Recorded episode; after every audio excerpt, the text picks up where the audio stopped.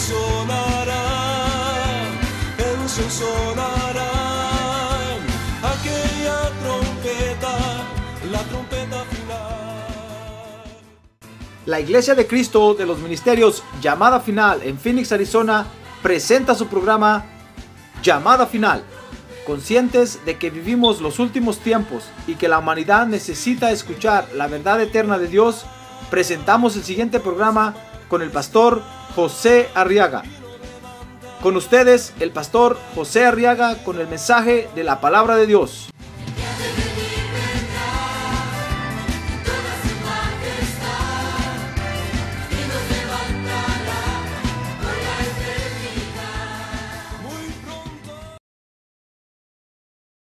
Mateo capítulo 18, verso 19. Y oiga qué verso más bonito este, hermano. Dice la palabra de Dios, además os digo que si dos se ponen de acuerdo sobre cualquier cosa que pidan aquí en la tierra, les será hecho por mi Padre que está en los cielos. Fíjese que la iglesia de Cristo, hermano, somos un cuerpo. Y como cuerpo debemos de estar unidos. No podemos como cuerpo andar, hermano, unos pensando en unas cosas y otros pensando en otras cosas. Porque tenemos que estar unidos. Amén. Muy bien, muy bien. Fíjese que unidad, dice el diccionario, que es la propiedad de lo que no puede dividirse. Oiga, de lo que no puede dividirse sin que su esencia se destruya o se altere. Por eso fue que cuando, que cuando el apóstol Juan empezó a ver que habían algunos en la iglesia que se iban, hermano. Porque déjeme decirle que a un principio, cuando todos se, comenzaron a convertir en el, eh, al Evangelio por el Pentecostés, ¿se acuerda que el Espíritu Santo se derramó, verdad? Todos, dice, estaban unánimes, unidos, juntos y todos perseveraban juntos. Porque todos tenían la idea que el Señor Jesucristo iba a venir ya al el mes siguiente, hermano. Pero cuando empezaron a ver que empezaron a pasar los años y empezaron a pasar los años y los años y el Señor no venía, muchos empezaron a desesperar. Incluso el apóstol Pablo hablaba y enseñaba de la inminencia de la venida de Jesucristo. Pero cuando empezó a ver que empezaron a pasar los años, usted puede ver las cartas de él, va a ver que entonces empieza a escribir, empieza a decir, hermanos, tengan paciencia, por favor, ya el Señor va a venir. Soportense unos a otros, edifíquense unos a otros y empezó a hablar de otra forma, porque todos tenían la idea que el Señor iba a venir al mes siguiente. Entonces cuando el apóstol Juan empezó a ver que algunos se iban, entonces escribió en su carta diciéndole a la iglesia, miren hermanos, los que se fueron no eran de nosotros. Porque si hubieran sido de nosotros, dice ahí, hubieran perseverado con nosotros. Pero se fueron. Y dice ahí, se fueron dividiendo la iglesia.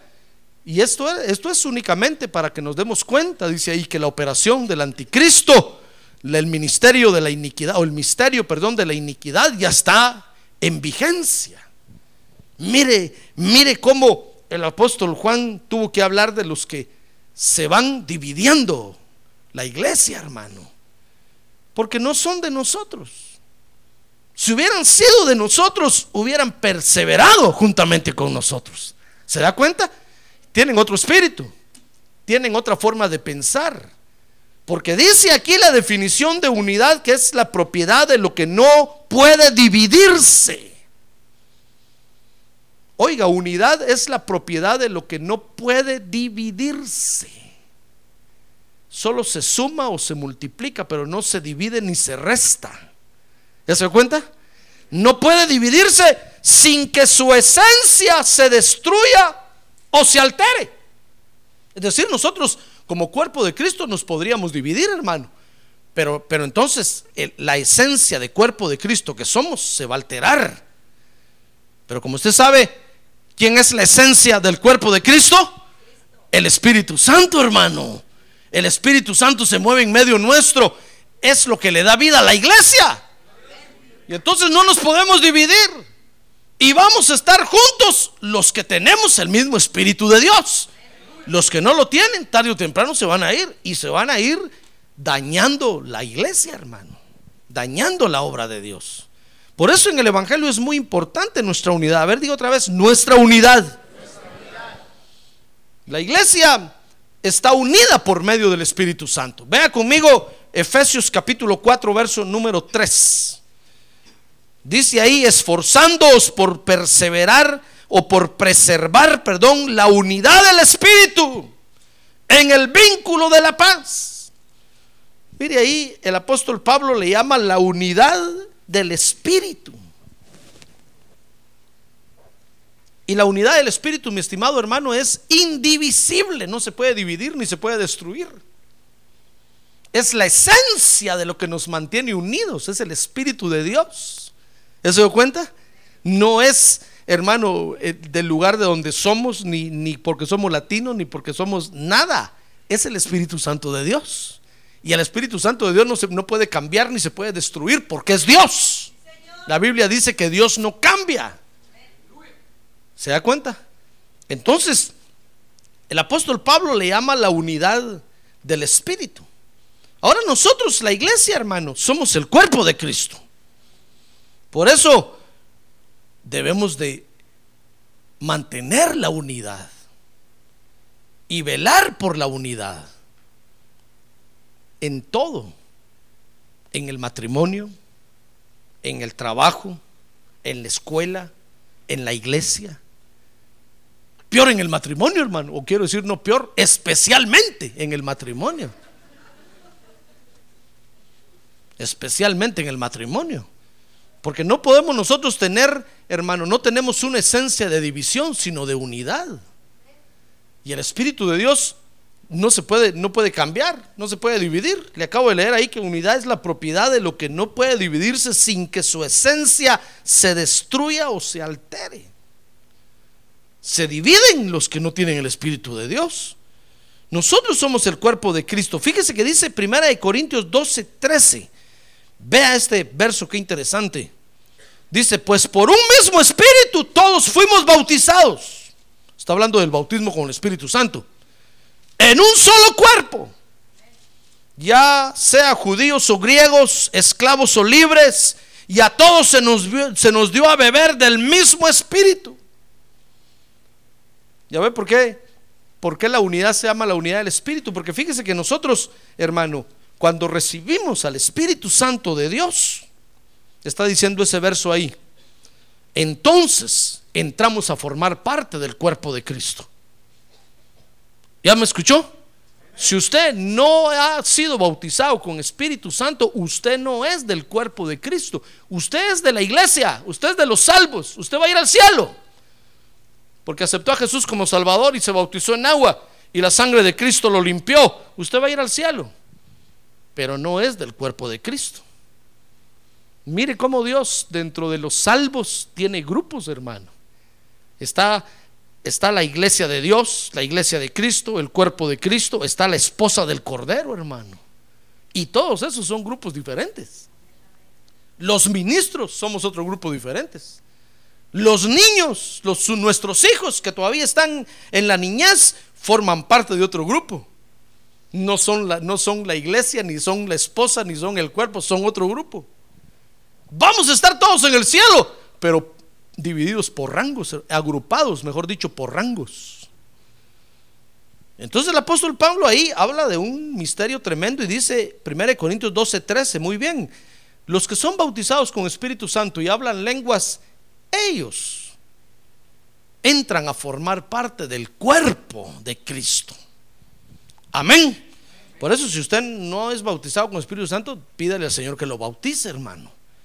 Dice la Biblia que el que bautiza, el que bautiza, perdón, con Espíritu Santo es el Señor Jesús. Cuando estemos adorando a Dios aquí, levante las manos y, y dígale, Señor, bautízame ahorita, por favor, bautízame. Bautízame, derrama tu espíritu en mí, que tu espíritu venga a morar a mi corazón. Porque así como tuvimos un encuentro personal con Jesús, tenemos que tener un encuentro personal con el Espíritu Santo de Dios, hermano. Es una experiencia completamente diferente. No es como dicen los bautistas, por ejemplo, la doctrina de ellos dicen que eh, al aceptar a Jesús, usted ahí recibió una vez al Espíritu Santo y recibió todo de una vez. No, hermano. Son dos experiencias distintas. Y la Biblia dice que el Espíritu de, Cristo es uno y el Espíritu Santo es otro. Y son dos experiencias diferentes. Entonces, la prueba está aquí en 1 Corintios 12, 13. Cuando el apóstol Pablo dice que entonces por el Espíritu Santo entramos a formar parte del cuerpo de Cristo. Y entonces dice 1 Corintios 12, 14. Deje abierto ahí ese capítulo 12. Dice el verso 14. Porque el cuerpo no es un solo miembro, sino muchos miembros. El, el, cuerpo está compuesto por muchos miembros, hermanos. ¿Sabe? Nuestro cuerpo físico, dice el apóstol Pablo, es figura del cuerpo de Cristo. Así como nuestro cuerpo físico tiene tantos miembros. Y usted no cree que le sobra algún miembro, ¿verdad? ¿O cree que le sobra algún miembro? Mire, ni aún los que nacen con seis dedos creo que están pensando en que le sobra algún, han de decir, no, este dedito chiquitito que me salió aquí, me sirve más. Hermano, nadie está pensando que le sobra algo. Todos nos vemos cabales, completos. Pero el cuerpo está compuesto por muchos miembros. Y cada miembro tiene su función. Dice 1 Corintios 12, 15. Si el pie dijera, porque no soy mano, no soy parte del cuerpo, no por eso deja de ser parte del cuerpo. ¿Ya ve? Si el pie dijera, dichosa la mano, todo lo toca ahí arriba, yo aquí abajo aguantando el peso de este gordo. ¿Usted también? Las manos allá dichosas tocan el pelo, tocan los ojos, tocan. Y yo aquí metido entre el zapato. ¡Qué calor! Ya seguro que yo no soy parte del cuerpo porque no hago lo que la mano hace. No, hermano, no, el, el pie es muy importante. El día que se nos hincha el pie, ya no podemos caminar, hermano. Y aunque la mano pueda hacer muchas cosas, ya no puede eh, viajar. ¿Se da cuenta? Menos que caminemos de cabeza. Entonces, no, eh, el, pie no puede decir porque no soy mano, no soy del cuerpo. Y dice el verso 16, y si el oído dijera porque no soy ojo, no soy parte del cuerpo, no por eso deja de ser parte del cuerpo.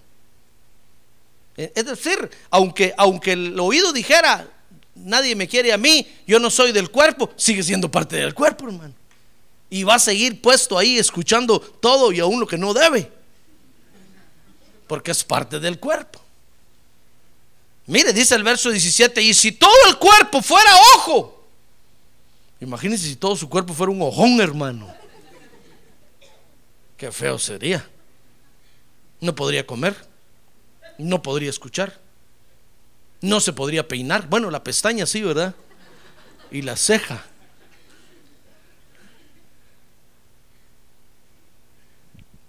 Y si todo el cuerpo fuera ojo, ¿qué sería del oído? Y si todo fuera oído, ¿qué sería del olfato?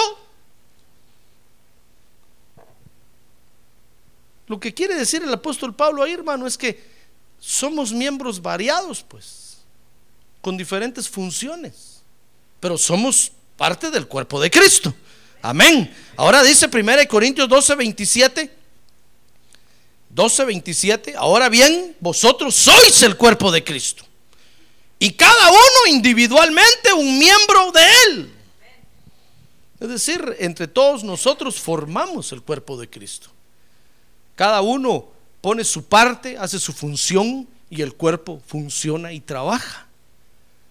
El día que el riñón se para, ¿qué pasa?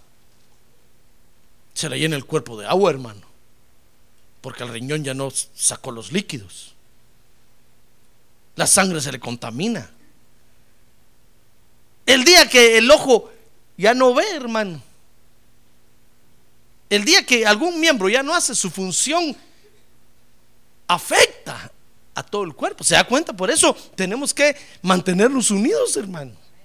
Y haciendo cada uno lo que tenemos que hacer. No se canse de hacer lo que, lo que hace. A ver, dígale que tiene a un lado, no se canse, hermano. Por favor, no se canse. No se canse, porque si usted se cansa, nos vamos a llenar de agua aquí, hermano, si es riñón.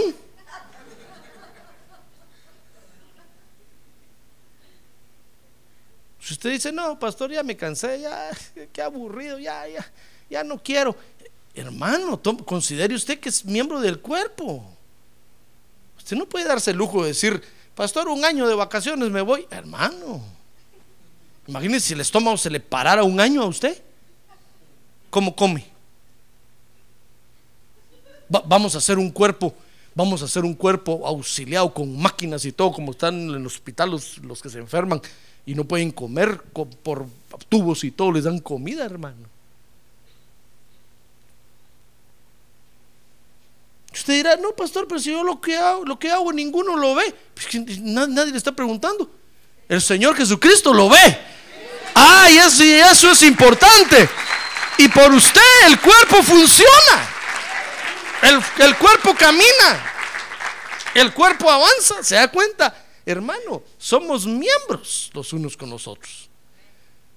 Lo que tenemos que hacer aquí es un equipo de trabajo, hermano. Y trabajar todos juntos. Si usted dijera, no, pastor, yo me voy a ir mejor, a, mire, me, voy a ir a formar otro cuerpo por allá. ¿Qué va a ir a hacer por allá, hermano? ¿A juntar cinco o seis pelones?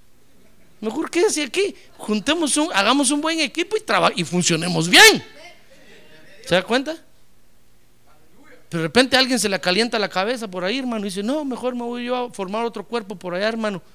Tal vez el cuerpo de los bomberos o de la policía, porque no va a funcionar como cuerpo. Mejor hagamos un equipo, hermano. Y hagamos cada uno lo que tiene que hacer. Y, el cuerpo funciona bien. El problema está cuando nosotros no hacemos, dejamos de hacer o dejamos de hacer lo que tenemos que hacer, hermano. El, eh, eh, asunto no funciona. Mire, ¿qué pasa cuando el padre de familia deja de trabajar? ¿Qué pasa? Se empieza a arruinar todo. No se puede pagar la luz, no se puede pagar la casa. Y si la mamá tiene la, la gran tarea de administrar el hogar, ya no puede administrar, hermano, que no le dan money. los hijos se ven afectados y ya no pueden ni estudiar y todo se afecta porque un miembro dejó de hacer lo que tenía que hacer. ¿Qué pasa cuando los hijos ya no quieren ir a la escuela y no quieren obedecer? Se afecta todo, hermano. Todo se afecta. Los papás se sienten decepcionados, desilusionados. Al papá no le dan ganas de trabajar, a la mamá peor. Y ahí empieza, porque un miembro está fallando, un miembro se enfermó. Pero cuando cada uno hace lo que tiene que hacer, los hijos hacen lo que tienen que hacer, la mamá hace lo que tiene que hacer, el papá hace lo que tiene que hacer, cada quien funcionando correctamente, cada cosa trabaja. El hogar es una calidad de hogar, hermano. Ya ve que hasta, hasta para las relaciones sexuales el apóstol Pablo tuvo que escribirle ahí a la iglesia y, y decirle, por favor, no se niegue el uno al otro.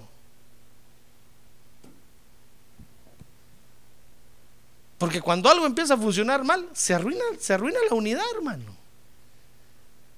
El cuerpo deja de trabajar como tiene que trabajar. Por eso en el Evangelio, fíjese, es muy importante nuestra unidad. A ver, digo otra vez, nuestra unidad, es muy importante, en la iglesia. Y dice Colosenses 3:14 que si a, ese, a esa unidad le ponemos el vestido del amor, oiga, dice, y sobre todas las cosas, vestidos de amor. Porque es el vínculo de la unidad.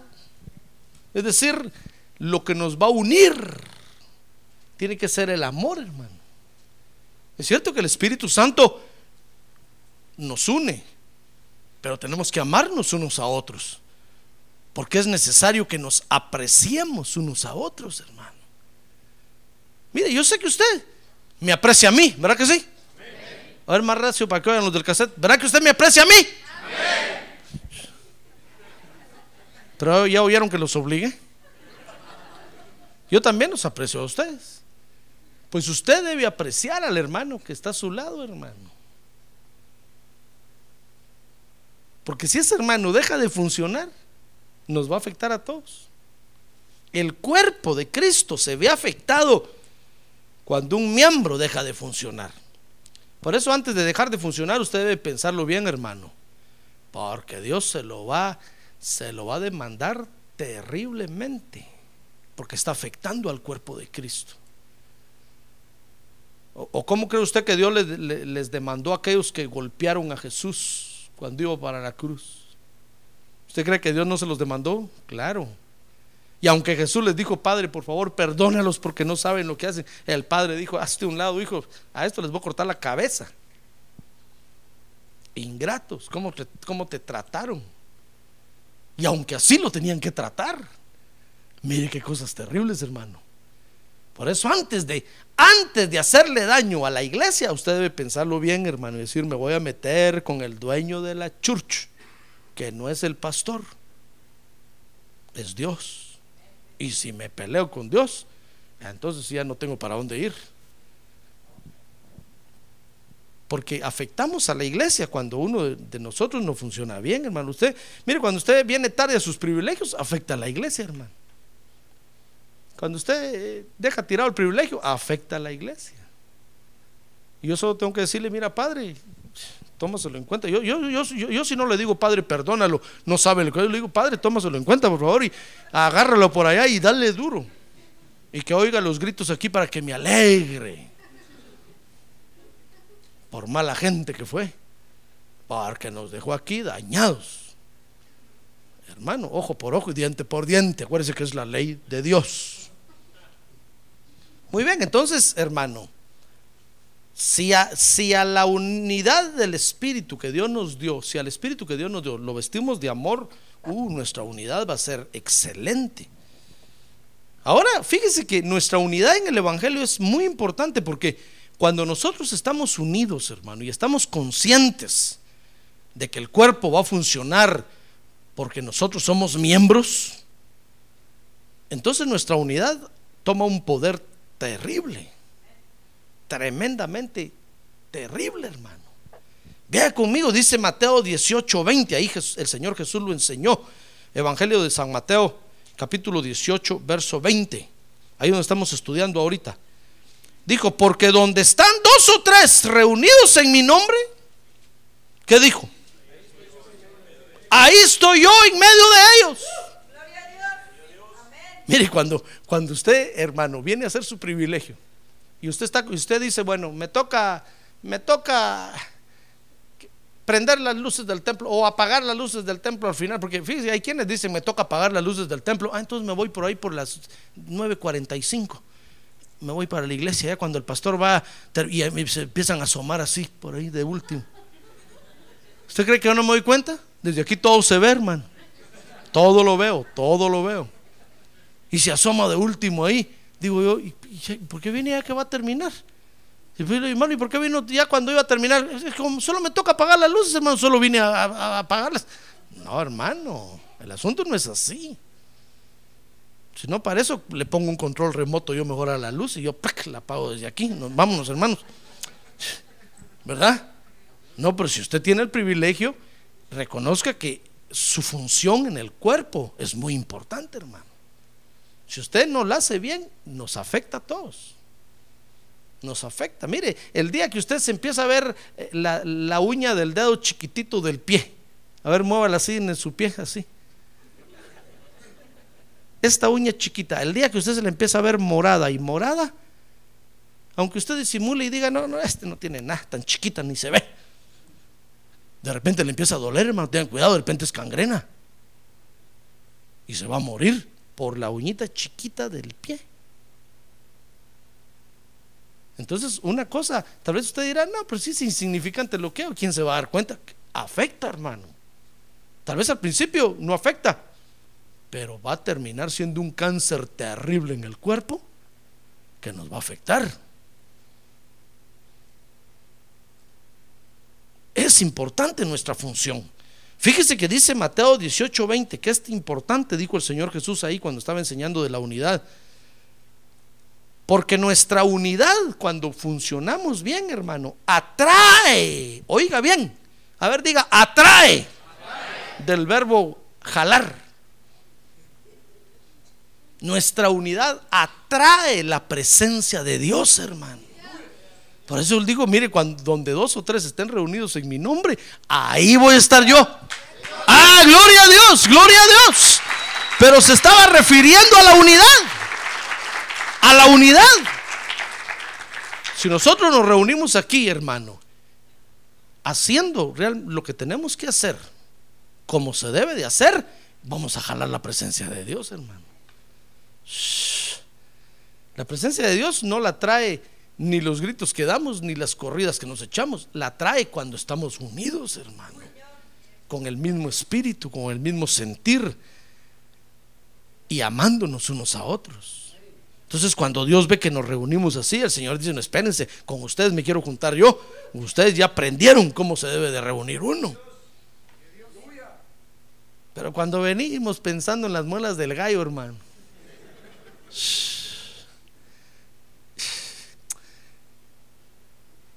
aunque estemos brincando aquí, esto, mire, dice, allá que cuando se acuerda cuando Elías se enfrentó a Baal, los sacerdotes de Baal se sajaban el cuerpo, hermano, con una navaja se cortaban para que cayera fuego y, se golpeaban uno al otro y, se daban y no cayó fuego.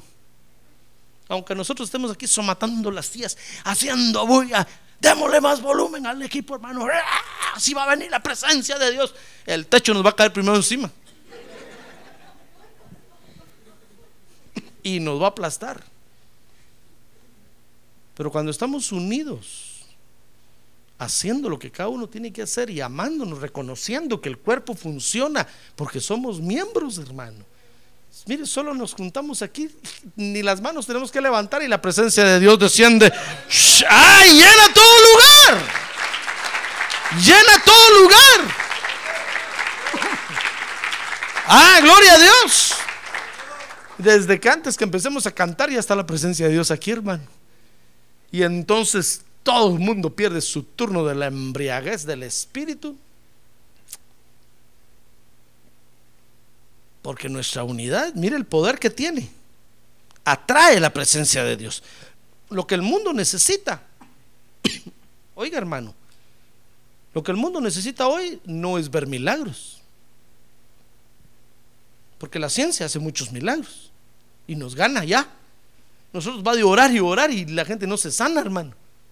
En cambio, la ciencia saca un hígado nuevo y pues, se lo pone a alguien ahí, ahí está el otro con el hígado nuevo, aunque sea de plástico. O saca un corazón nuevo, aunque sea de chango, y se lo pone al otro y ahí está el otro brincando como chango, porque tiene corazón nuevo. Y nosotros oramos y la gente no se sana, hermano. Más se llena el cementerio. La, gente no, necesita ver milagros.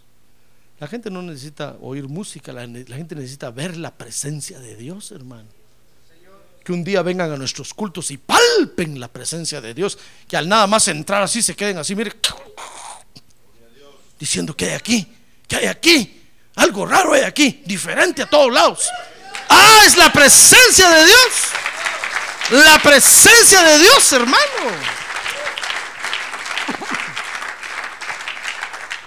Ya ve, por eso nuestra unidad es muy importante, hermano. Pero si nosotros no maduramos,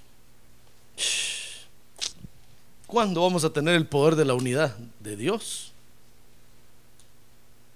Es como aquel que se casa y no ha madurado. Hace sufrir a la mujer y a los hijos un montón. Porque todo lo que gana se lo bebe o se lo gasta en el casino o se lo gasta a saber dónde y no da nada para la casa. Y allá está el esposo y los hijos esperando y esperando y naranjas. Hasta que un día de repente tirado allá de cabeza entre un tragante que ya se va entre el, en el drenaje, reacciona. Y dice, mi familia. Entonces madura. Y cuando y llega a la casa a pedirle perdón a todo el mundo y los hijos ya están grandotes, hasta nietos tiene ya. Y los hijos le dicen, mire papá, ahora ya para qué. Nosotros lo necesitábamos a usted cuando éramos chiquitos. Ahora ya estamos grandes, trabajamos, nos mantenemos, ya no necesitamos de usted. Lo perdonamos solo porque al fin y al cabo es nuestro padre. Mire, hasta fue a madurar cuando ha tenido 80 años de edad, hermano. ¿Ya para qué? No, hay que madurar cuando uno está viviendo el momento. Entonces, los problemas se vencen, hermano. Mire, si usted va a madurar como creyente al día del juicio en la mera tarde, le va a decir el Señor cuánta oportunidad te di en la iglesia, te di este privilegio, te di ese otro privilegio y nunca lo tomaste con responsabilidad. Y ahorita quieres que te dé privilegio, ya que va a ser el juicio final.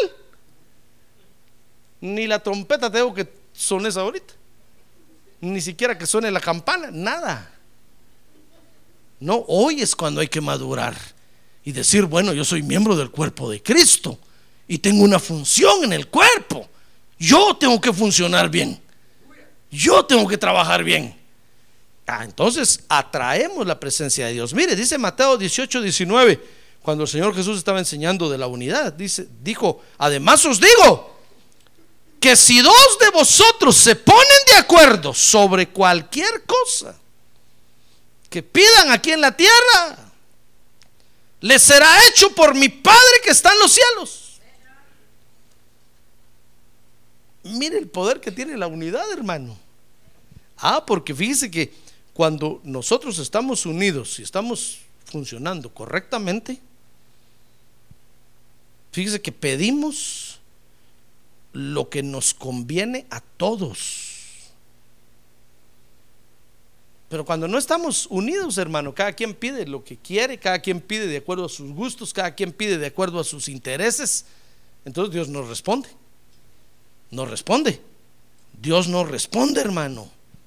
Ahora dice Mateo 18, 18, que cuando estamos unidos, dijo el Señor Jesús ahí, en verdad os digo que todo lo que atéis en la tierra será atado en el cielo.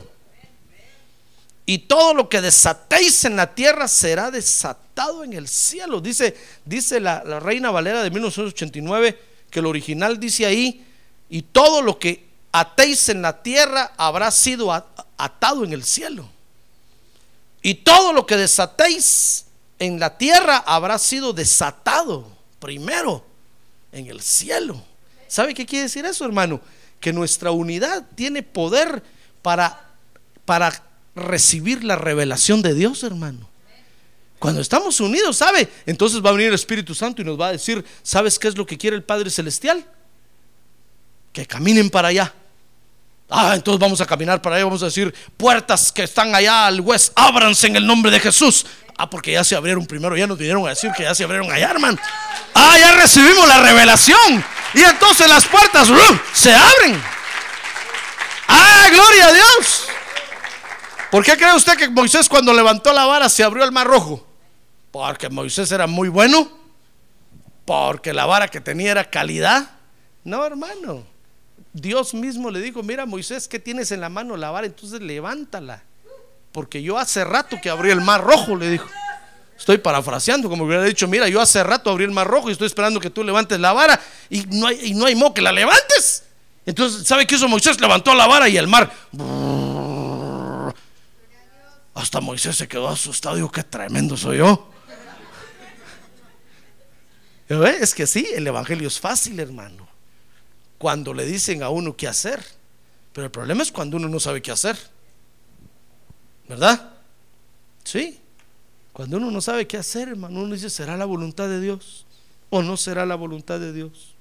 ¿Querrá Dios? Y, hermano, estamos lejos de saber qué quiere Dios. Porque no estamos unidos. Pero si estamos unidos en la iglesia y traemos una petición y le escribimos, Señor, muéstrame tu voluntad en esto que tengo que, en esta decisión que tengo que tomar, por favor. Aquí unido con la iglesia, te ruego, por favor, que traigas la revelación de lo que tengo que hacer. Y Padre, en el nombre de Jesús, todos nos convenimos. Y yo le digo, levante la mano, todos así. Hermano, por favor, levante la mano. Y rápido la baja, hermano. Ah, hermano. Digo yo, entonces, ¿qué viene a hacer a la iglesia, hermano? A la iglesia venimos a cantar. ¿Por qué no canta? A la iglesia venimos a llorar. ¿Por qué no llora? A la iglesia venimos a orar. ¿Por qué no ora? Y después me dice, pastor, pero es que yo oro en mi casa. Que se lo crea saber quién. Si aquí no lo veo orar, ¿qué va a andar orando en su casa? Aunque me diga, pastor, pero en mi casa viera, allá así de, de rodillas, camino todo el día orando. Hágalo aquí, hágalo aquí, vamos a ver. No, hermano, cuando digo hermano, a ver, levante su mano, convengámonos. Nuestra unidad tiene poder. A ver, en un mismo espíritu, amándonos unos, levantemos la mano a Dios. Padre, mire estas peticiones. hermano, ¿sabe? Va a venir la revelación. Y usted va a recibir la revelación de lo que tiene que hacer, de la petición que escribió aquí. Después va a decir, mire, pastor, gloria a Dios. ¿Sabe? Yo escribí un papelito ahí y ¿sabe? Recibí la respuesta de Dios. Todo es fácil, el Evangelio es fácil. Jesús dijo, mi carga es ligera y fácil. Es, es fácil cuando estamos unidos. Pero cuando andamos cada uno haciendo lo que queremos, entonces no hay revelación, hermano. Y el Evangelio se nos vuelve difícil. No sabemos qué decisiones tomar, no sabemos para dónde caminar, no sabemos para dónde ir. Y no recibimos respuesta. Y el pastor, ora que te ora, ora que te ora.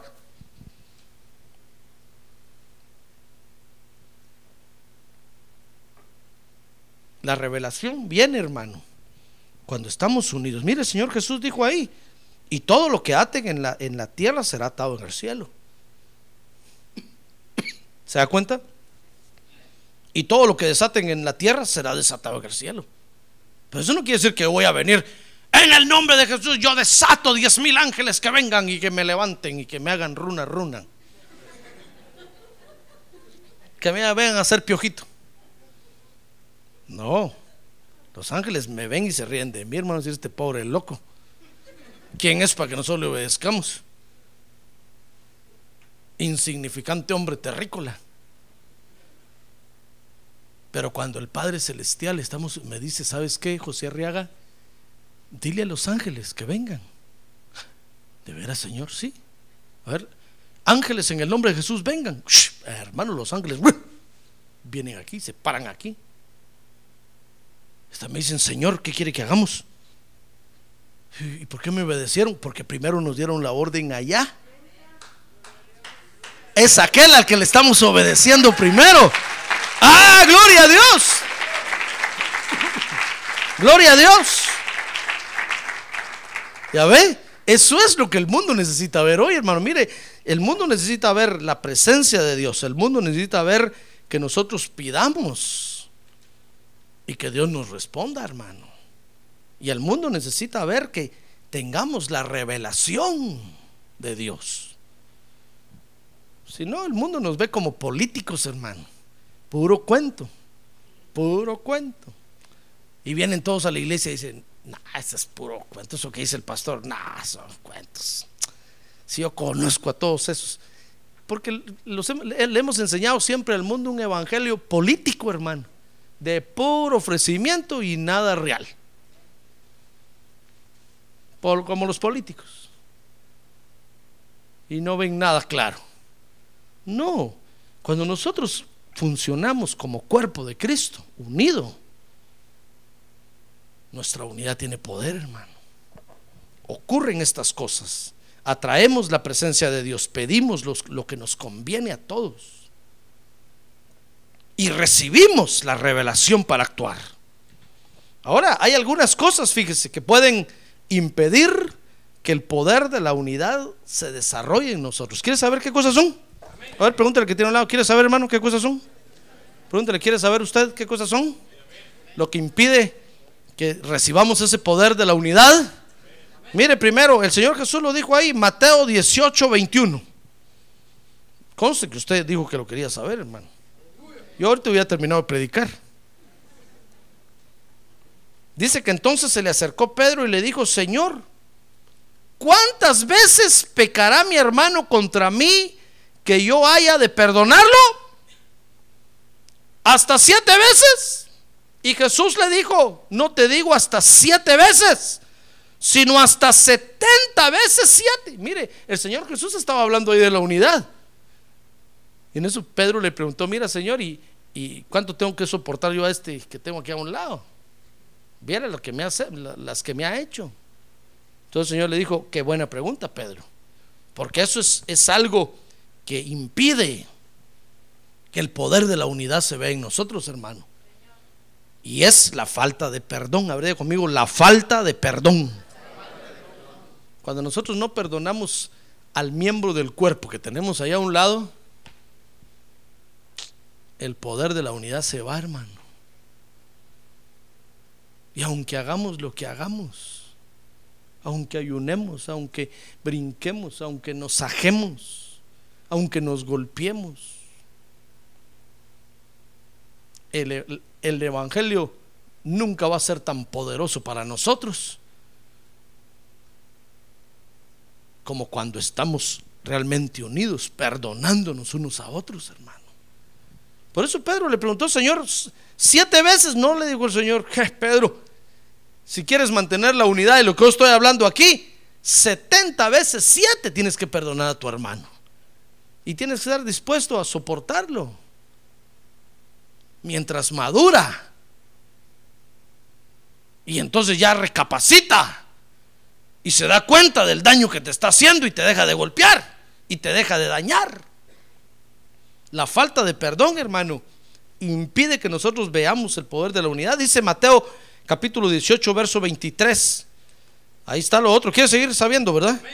Dice Mateo 18, 23. Por eso el reino de los cielos puede compararse a cierto rey que quiso quitar cuentas con sus siervos o que quiso ajustar, perdón, cuentas con sus siervos. Y al comenzar a ajustarlas le fue presentado uno que le debía diez mil talentos, pero no teniendo él con qué pagar, su señor ordenó que lo vendieran junto con su mujer e hijos y todo cuanto poseía y que se lo pagara y que se le pagara la deuda. Verso 26, entonces el siervo cayó postrado ante él diciendo, ten paciencia conmigo y te pagaré todo. Y el Señor de aquel siervo, verso 27, tuvo compasión y, y lo soltó y le perdonó la deuda. Mire, usted puede seguir leyendo ahí que este después dice que encontró uno, caminando para su casa, encontró uno que le debía. Y le dijo, ¿cuándo me vas a pagar sin vergüenza? El otro dijo, perdóname, no puedo. Es que no le dijo, pues hoy me pagaste. Y dice que le quitó todo y lo metió a la cárcel. Le hizo. Y entonces cuando, cuando el, al que le, el que le perdonó supo eso, lo mandó a llamar, hermano. Le dijo, mira qué bonito. Yo te perdoné la deuda y tú no pudiste perdonar a aquel. Entonces hay algo, algo más que impide que el poder de la unidad se vea en la iglesia. Y sabe, es la falta de misericordia, hermano. A ver, diga, la falta de misericordia. Hermano, pon, el aire un rato allá, por favor. Gracias, hermano. Eh, perdón, hermanos, la falta de misericordia. Cuando usted no sabe tener misericordia de su hermano, hermano. Ah, pero sí quiere que tenga misericordia de usted. Hermano, el poder de la unidad no se ve en nosotros. Este, este no mostró misericordia ahí por, por el otro que le debía. Ah, pero sí le gustó que al que le debía lo perdonara y le diera más tiempo para pagarle. Entonces, no solamente la falta de perdón, sino la falta de misericordia impide que el poder de la unidad se vea. ¿Cómo vamos a traer la, presencia de Dios, hermano? Si no nos tenemos misericordia unos al otros, dice, dice la Biblia que si ves que tu hermano tiene frío y lo encuentras y le dices, ah, qué bueno, mucho gusto en verte, que te vaya bien, y no le das con qué abrigarse. Esa es falta de misericordia, hermano. Jesús dijo, mira, si, viene alguien y te pide que lo lleves una mía, llévalo dos. Si te pide la capa, dale también el saco. Porque cuando nosotros trabajamos unidos, hermano, el poder de la unidad se mueve en nosotros, atraemos la presencia de Dios. Recibimos revelación. Pedimos, ¿sabe? Pedimos lo que nos conviene pedir. ¿Cuántos? Por lo menos esos tres grandes beneficios recibimos cuando estamos unidos, hermano. A ver, dile que tiene un lado. Despierta, hermano. Que no lo duerma el calor. Únase conmigo ahorita y despiértelo, dígale, despierte, hermano. Este hermano nos quiere cocinar aquí hoy. Bueno, la falta de perdón, la falta de misericordia, a mí no tiene misericordia de nosotros. La falta de misericordia. ¿Sabe? Pero también dice Mateo 19, 7. Busque ahora el capítulo 19 de Mateo, verso 7. Jesús sigue hablando de la unidad. Note esto, hermano. El Señor sigue hablando de la unidad y se le presentan casos, fíjese, con respecto a la unidad. Mire, Mateo 19, verso, verso número, número 7 dice, y ellos le dijeron entonces, ¿por qué mandó Moisés darle carta de divorcio y repudiarla? Y él les, y él les dijo, por la dureza de vuestro corazón, Moisés os, Moisés os permitió divorciaros de vuestras mujeres, pero no ha sido así desde el principio.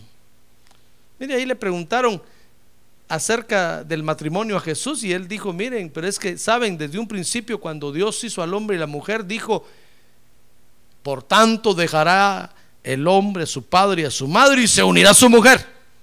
Y sabe, y dice, y dice ahí que desde el principio Dios dijo que no separe el hombre lo que Dios unió. Y entonces le preguntaron, bueno, ¿y entonces por qué? ¿Por qué la ley permite darle carta de, divorcio a la mujer? ¿Sabe? Entonces el Señor les dijo, Moisés les permitió a ustedes divorciarse por la dureza de su corazón. Entonces hay algo más que impide que veamos el poder de la unidad, hermano, y es la dureza de nuestro corazón. Cuando nosotros somos duros de corazón, hermano, cambiamos la palabra de Dios. Una vez yo le pregunté, le pregunté a un hermano que por qué había permitido un divorcio ahí. Y entonces me dijo, es que la Biblia dice que lo que Dios juntó no lo separa el hombre, pero si se divorciaron, me dijo, quiere decir que Dios no los juntó. Mire qué respuesta más inteligente. Digo, le sale humo de la cabeza a este hermano. Qué inteligente. Todo lo que es unido en matrimonio y es bendecido en la iglesia, Dios lo unió, hermano. Usted no puede venir después a decirme, pastor, ¿a qué se me hace camino me unió Dios? Como no chon. Aguante su matrimonio y sosténgalo y manténgalo. No sea duro de corazón. ¿Por qué va a buscar pretextos, hermano? ¿Por qué? Si la Biblia es clara que el Señor Jesús dijo, miren, desde el principio no fue así. Desde el principio Dios dijo que el hombre dejará a su padre y su madre y se unirá a su mujer en matrimonio y lo que Dios juntó no lo separe el hombre. ¿Se atreve usted a ir en contra de la palabra de Dios? Bueno, el Señor Jesús dio ahí una salvedad, dijo, a no ser por causa de infidelidad. Lo que puede romper un matrimonio es, es el adulterio. Pero por otra razón, usted no se puede separar. ¿Ya se dio cuenta? Entonces hay que sostener el matrimonio, hermano. ¿Por qué le va a decir usted, Dios, me voy a divorciar porque mi marido como ronca? Le va a decir, Dios, anda a dormirte al otro cuarto. Tápate los oídos.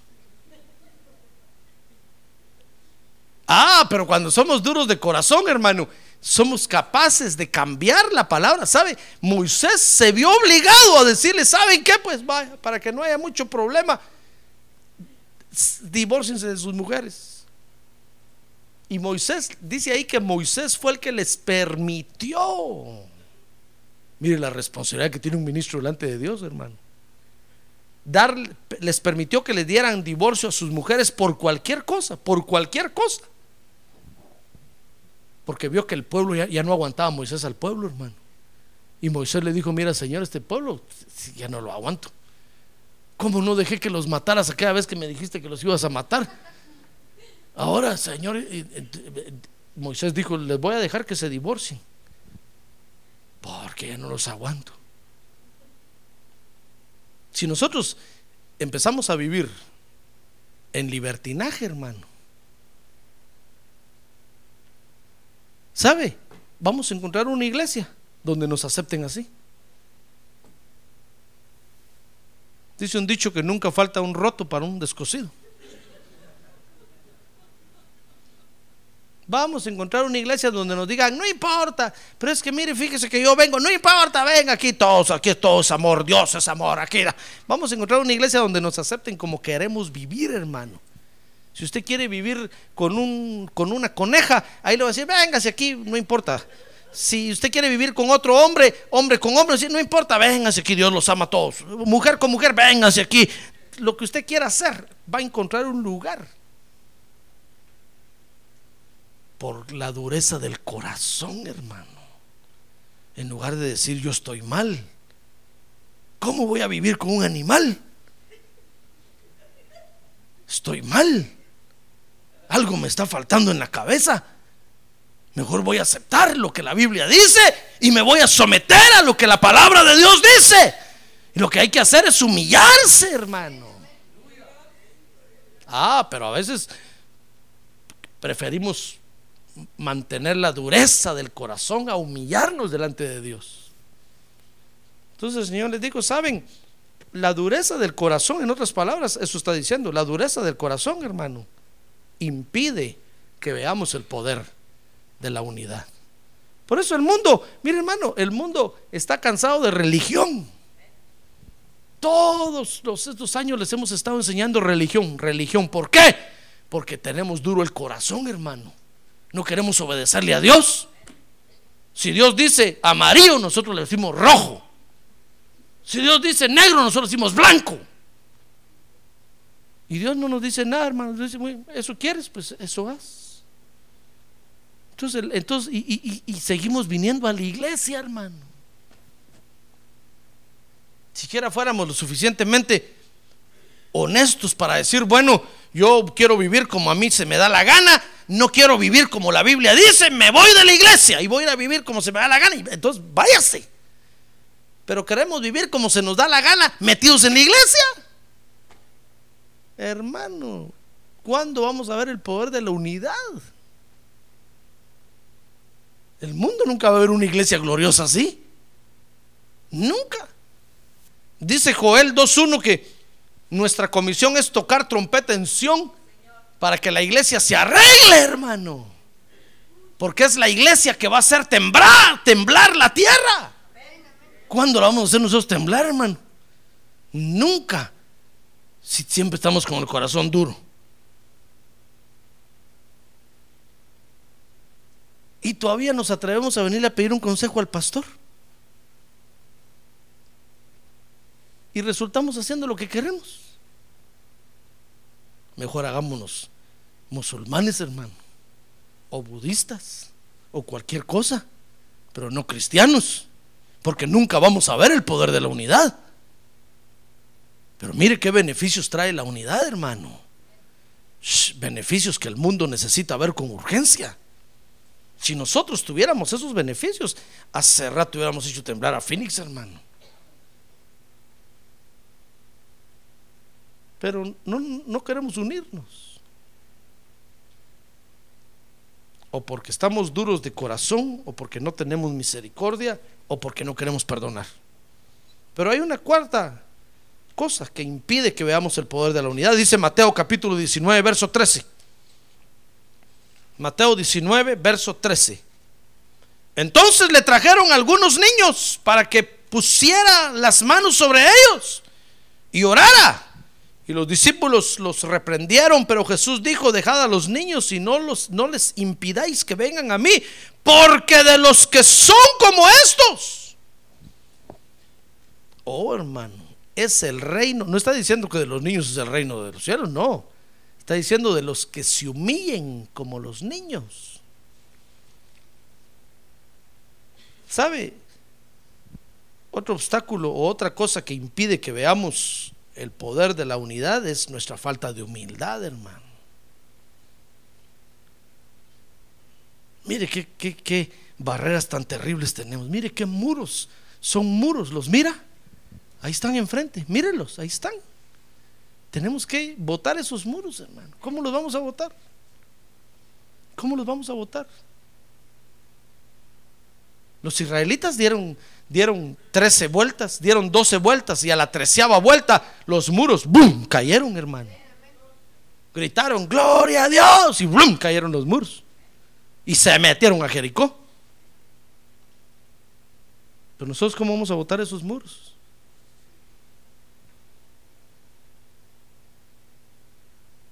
Ahí están levantados los muros. Muro de falta de perdón.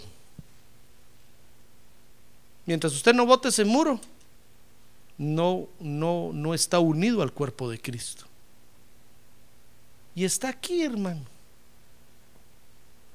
¿Cómo vamos a ver el poder de la unidad? Si usted está rodeado de, de, cuatro muros, uno aquí, otro aquí, otro aquí y otro aquí, y ahí lo tienen encerrado. No quiere perdonar, no quiere tener misericordia, tiene duro el corazón y no se quiere humillar. Ah, pero ahí está en la iglesia.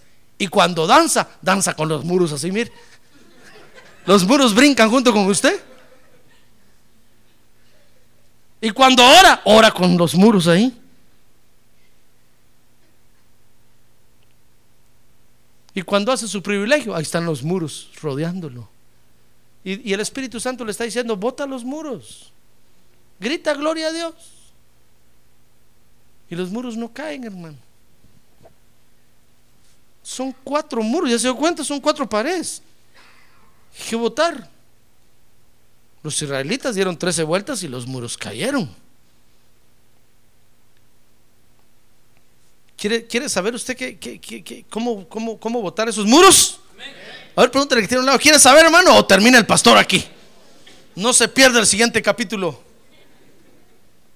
A la misma hora y por el mismo canal, a todo color. En vivo, en directo y a color. ¿Quiere el reprise o quiere en directo? Bueno, ¿quiere saber? Muy bien. Le voy a dar el plato entero, hermano. Si queremos votar esos muros, porque usted quiere los beneficios de la unidad, ¿verdad? Muy bien, atraer la presencia de Dios, pedir lo que nos conviene a todos y recibir la revelación para actuar, hermano, para accionar. Mire qué beneficios más bonitos trae la unidad. Bueno, en primer lugar, dice Efesios 4:3 que lo que tenemos que hacer es ponernos las pilas, hermano. Y compra de aquellas que no para y no para y no para y no para. No voy a comprar de, las más baratas porque esas duran poco. Mire, dice Efesios 4:3, esforzándoos. ¿Por qué? Por preservar la unidad del Espíritu. Ah, bueno, entonces póngase las pilas, esfuércese, hermano. Ahora diga, yo me voy a esforzar. ¿Ya ve? Se requiere que usted venga a su privilegio, que venga temprano, que lo venga a hacer bien, que venga a cuentas con Dios, que esfuércese, hermano.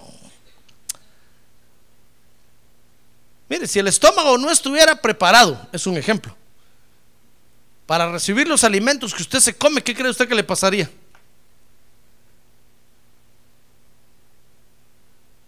Pero sabe, cuando usted está, cuando usted ve el plato de comida, los ojos le avisan al, cerebro y el cerebro le avisa al estómago, estómago, prepárate, ahí va un pedazo de carne asada y está muy duro. Cuando usted se lo mete a la boca, el estómago ya está listo para recibirlo así allá, man. Cuando ¡pum! cae en el estómago, el estómago, ya casi como me dijeron.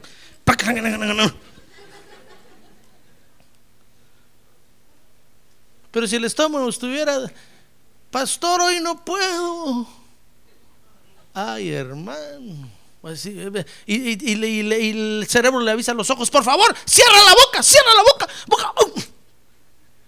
Espérense una hora, va a venir tarde el estómago, voy a su privilegio. Ay, hermano.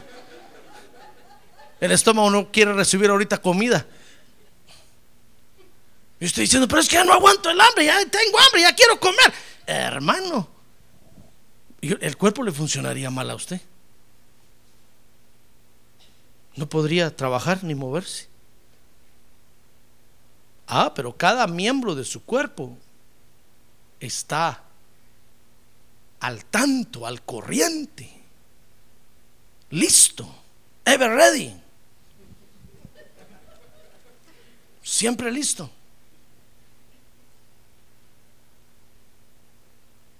Cuando dice a dormir, ¿verdad que todo el cuerpo se le duerme? ¿O se le queda la mano despierta así? Bueno, solo los casados tienen derecho a que se queden las manos despiertas, pero, pero a uno se le duerme todo el cuerpo, hermano. O se le queda la oreja despierta. ¿Verdad que no? Uno está bien dormido. Ahora, si estando dormido usted empieza a oír ruidos, y al otro día usted se levanta, se levanta mal, hermano. Usted dice, no dormí bien anoche. Estaba queriendo dormirme y oía ruidos, oía... No pude dormir. Y el cuerpo le empieza a funcionar mal en el día, hermano. Se le acaban las fuerzas de repente. Nosotros somos el cuerpo de Cristo, ¿se da cuenta?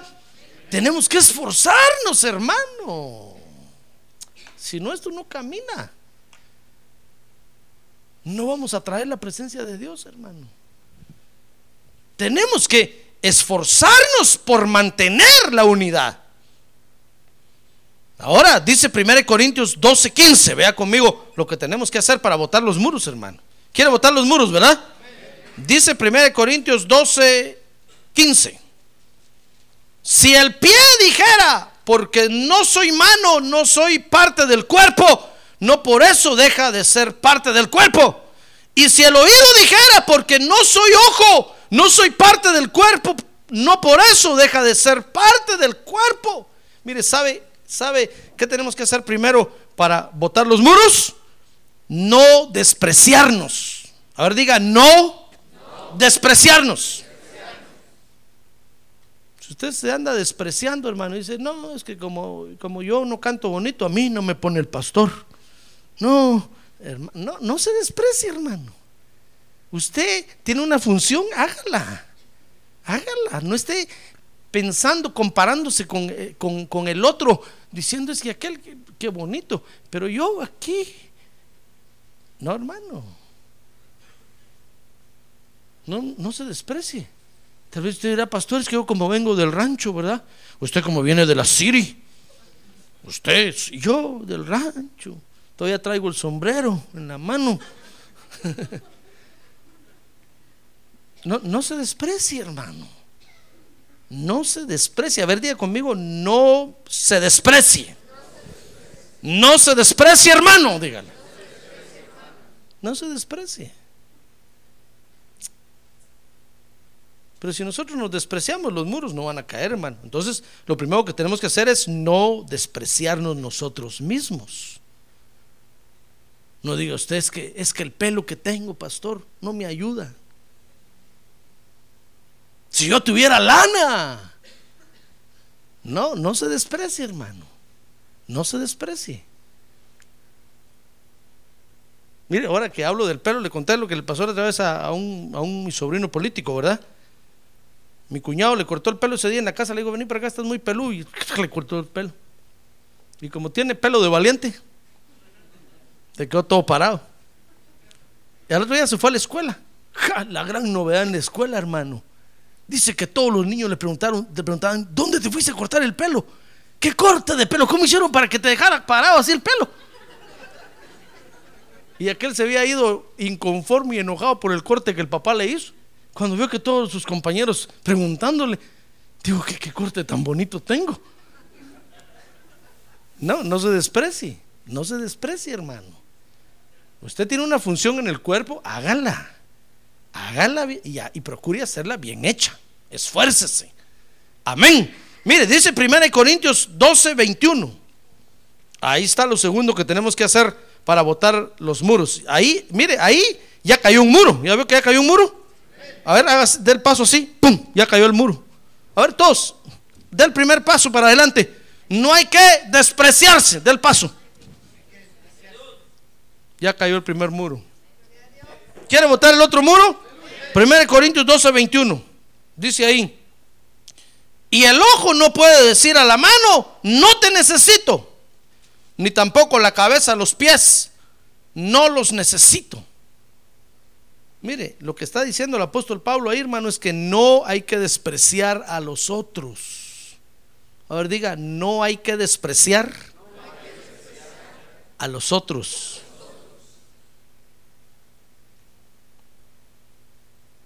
Ahora da el paso para adelante. Que caiga el otro muro, hermano. Ya van cayendo dos muros. Y a ver cómo vamos a botar esos muros. Hermano, no desprecia a los demás. ¿Por qué los va a despreciar? Si somos miembros del mismo cuerpo. Usted no puede hacer lo que el otro hace. Yo se lo aseguro. Usted no puede hacer lo que yo hago. Es más, oiga, ningún pastor en la tierra puede hacer lo que yo como pastor hago. Ninguno. Porque a cada uno Dios nos dio una gracia especial, dice la Biblia. Ah, gloria a Dios, gloria a Dios, gloria a Dios. Gloria a Dios. Tal vez usted dirá, fíjese hermano, hermano pastor, que si, que si aquel pastor que está allá lo tuviéramos nosotros aquí, entonces sí veríamos la unidad. Ustedes tienen al pastor que necesitan tener, hermano. ¿Qué le parece?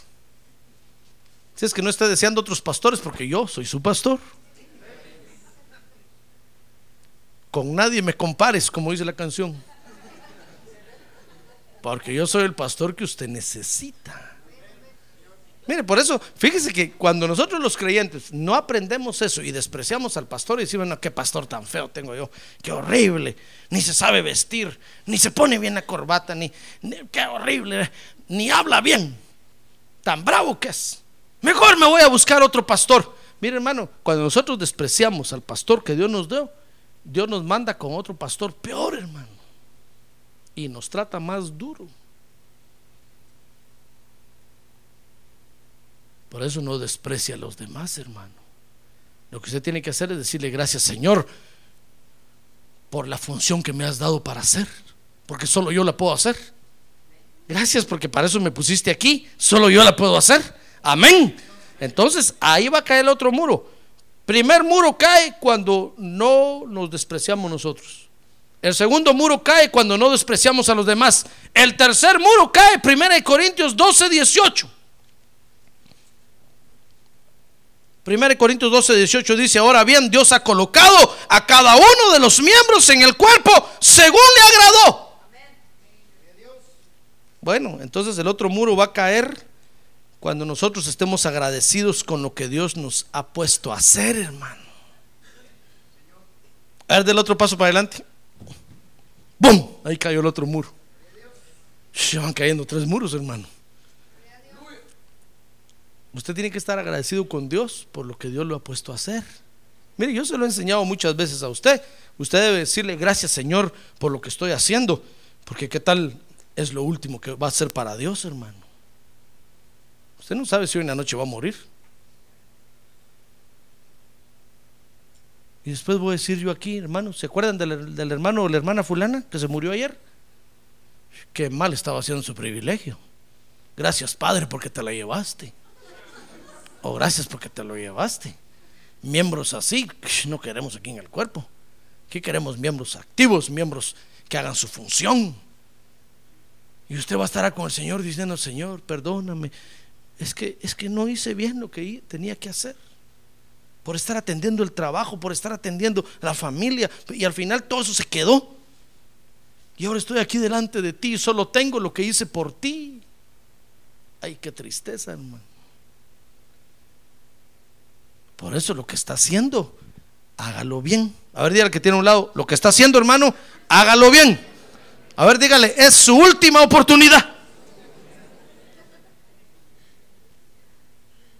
Mire, si yo el día de mañana me muero, yo le voy a decir, Señor, lo que me pusiste a hacer lo hice bien hecho. Me consta. Gracias por la oportunidad que me diste. El Señor me va a decir, ven buen siervo y fiel, en lo poco fuiste fiel, sobre mucho te pondré. Eso es lo que hay que llegar a hacer con el Señor, hermano. Por eso, si, si usted le han puesto a hacer algo, dele gracias a Dios. Esté agradecido con Dios, hermano, y dígale gracias, Señor. Lo que esto, esto, esto me toca hacer. Ahorita, en este tiempo, hoy, esto me toca hacer y lo voy a hacer. Amén. Muy bien. Y por último, ¿quiere votar el último muro? 1 Corintios 12, 26. Dice 1 Corintios 12, 26. Y si un miembro sufre, todos los miembros sufren con él. Y si un miembro es honrado, todos los miembros se regocijan con él. Así que, por último, hermano, hay que participar con los otros miembros. Hay que sufrir con los que sufren y hay que reír con los que ríen.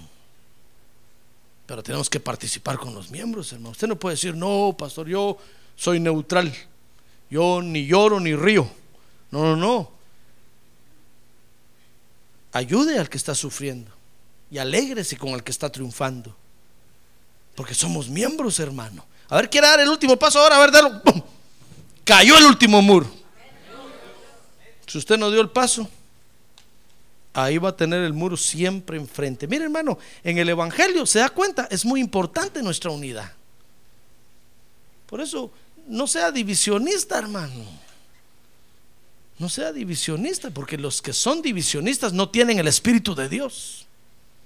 Si usted ve a alguien ahí que está dividiendo, aléjese, aléjese, porque no tiene el Espíritu de Dios. El cuerpo de Cristo no se puede dividir, hermano. Los que tenemos el Espíritu de Dios amamos la unidad, porque la unidad atrae la presencia de Dios.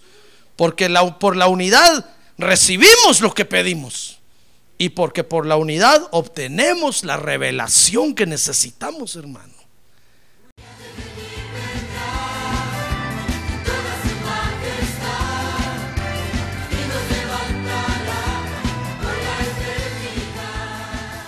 La Iglesia de Cristo de los Ministerios, llamada final en Phoenix, Arizona, cumpliendo con la comisión de Joel 2.1, presentó su programa, Llamada Final Esperamos que nos vuelva a sintonizar la próxima semana a la misma hora por esta emisora. Los invitamos a nuestras reuniones en el 6023 Norte 71 Drive, esquina con Bethany Home Road. Para mayor información puede llamarnos al 623-934-1259 o visitarnos en la internet al www.llamadafinalphoenix.com.